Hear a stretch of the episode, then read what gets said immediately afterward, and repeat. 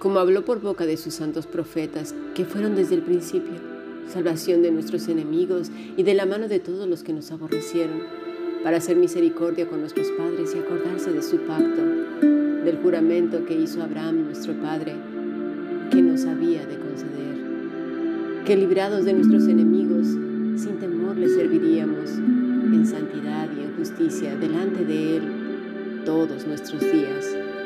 Lucas capítulo 1, versículos 70 al 75. Hemos escuchado la palabra de nuestro Señor.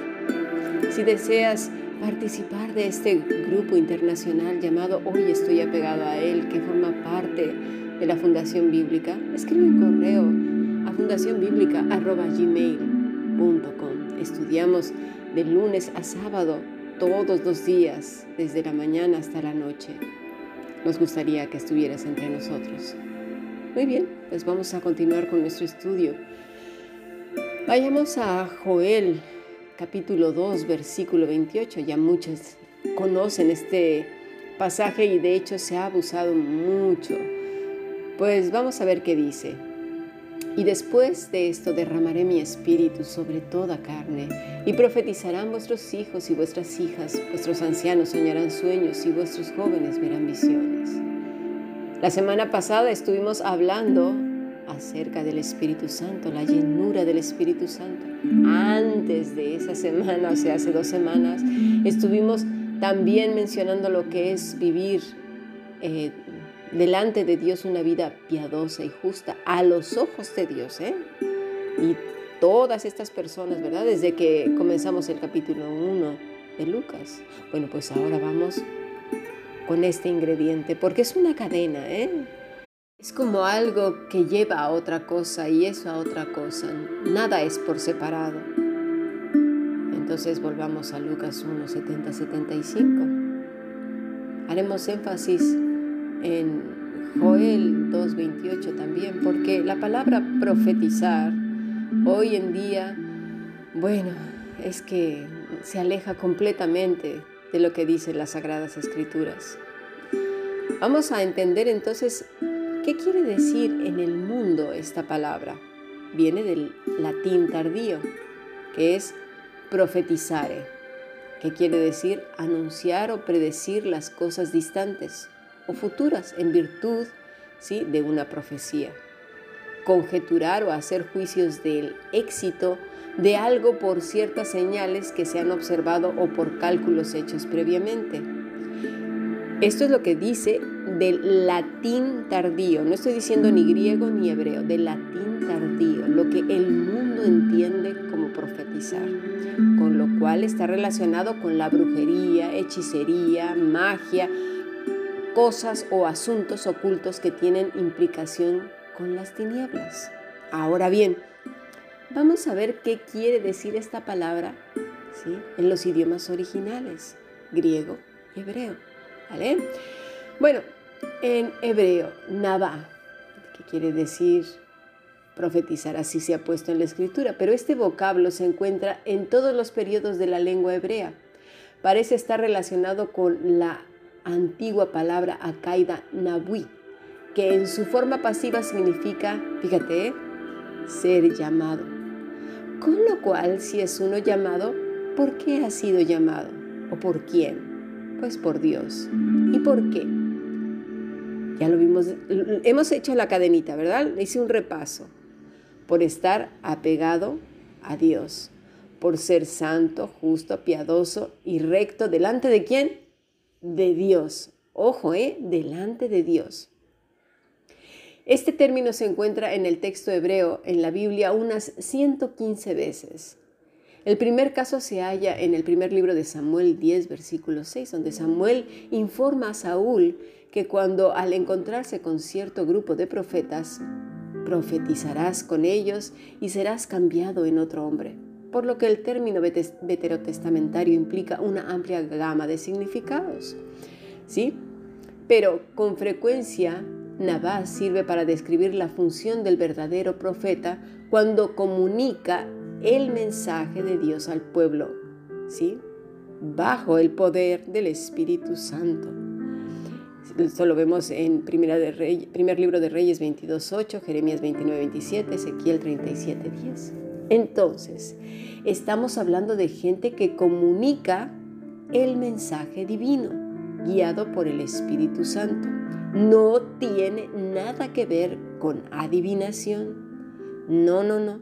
Ni predecir las cosas distantes o futuras. Que a su vez vive de manera justa, santa, piadosa. ¿Delante de quién? Delante de Dios. No de los hombres aparentando que es un San Martín de Porres o Santo Tomás de Aquino, yo que sé cuántas cosas hay. No, delante de Dios. Vamos a ver un pasaje también en los cuales nos dice, por ejemplo, en Amós 3.8 y Jeremías 27, donde profetizar era una tarea que un profeta no podía evitar. Si habla el Señor Jehová, ¿quién profetizará? Sí, eso dice Amós 8, 3.8, perdón. O donde Jeremías confiesa que se siente al mismo tiempo atraído y forzado a ser profeta. Vamos a ver este, este, este versículo en, en Jeremías 20. Me sedujiste, oh Jehová, y fui seducido. Más fuerte fuiste que yo y me venciste. Cada día he sido escarnecido. Cada cual se burla de mí. Porque cuántas veces hablo, doy voces, grito, violencia y destrucción porque la palabra de Jehová me ha sido para afrenta y escarnio cada día. Y dije, no me acordaré más de él, ni hablaré más en su nombre. No obstante, había en mi corazón como un fuego ardiente metido en mis huesos Traté de sufrirlo y no pude, porque oí la murmuración de muchos, temor de todas partes. Denunciad, denunciémosle. Todos mis amigos miraban si claudicaría. Quizás se engañaría, decían, y prevaleceremos contra él y tomaremos de él nuestra venganza. Mas Jehová está conmigo como poderoso gigante. Por tanto, los que me persiguen tropezarán y no prevalecerán, serán avergonzados en gran manera porque no prosperarán. Tendrán perpetua confusión que jamás será olvidada. Oh Jehová de los ejércitos, que pruebas a los justos, que ves los pensamientos y el corazón, vea yo tu venganza de ellos, porque a ti he encomendado mi causa. Mira las características de Jeremías. Está en el último versículo, en el 12. Hay gente que toma estos pasajes teniendo una vida que deshonra no solamente a Cristo, al Padre, al Espíritu Santo, sino a la iglesia y a su propia familia. Una vida vergonzosa que pisa la sangre de Cristo y se atreve a tomar estos pasajes reclamando como si se mereciera todo. El versículo 12 dice con toda claridad, Jeremías, vuelvo a leer, oh Jehová de los ejércitos que pruebas a los justos él se llama justo delante de Dios. Qué seguridad, ¿eh? Que ves los pensamientos y el corazón. Vea yo tu venganza de ellos, porque a ti he encomendado mi causa. ¿Y de qué estaba pidiendo venganza según eh, muchos ah, piensan que es venganza para matarlos por sus propios problemas. No, él lo que estaba haciendo era predicar, anunciar, declarar lo que Dios le había dicho con lo cual no eran sus cosas y asuntos personales. Estaba hablando de la justicia, de la piedad, de la verdad, de lo que Dios le estaba dando. ¿Sí?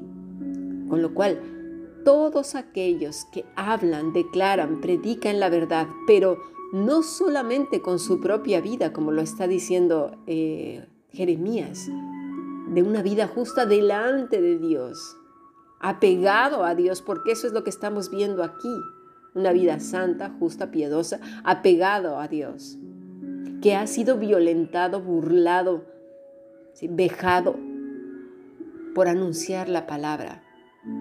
¿Cómo me recuerda este lamento de Jeremías a nuestro Señor Jesucristo cuando los religiosos de su época buscaban cómo matarlo, persiguiéndole a donde quiera que iba?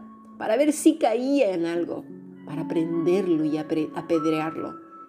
Sus dientes rechinaban porque no se ajustaba a su terrible religiosidad. Y esto estaba pasando también con Jeremías, un pueblo corrompido que se decía que amaba al Señor, que decía un montón de cosas, pero tenía una vida hipócrita, con doblez, en, la soledad de su casa y de su habitación.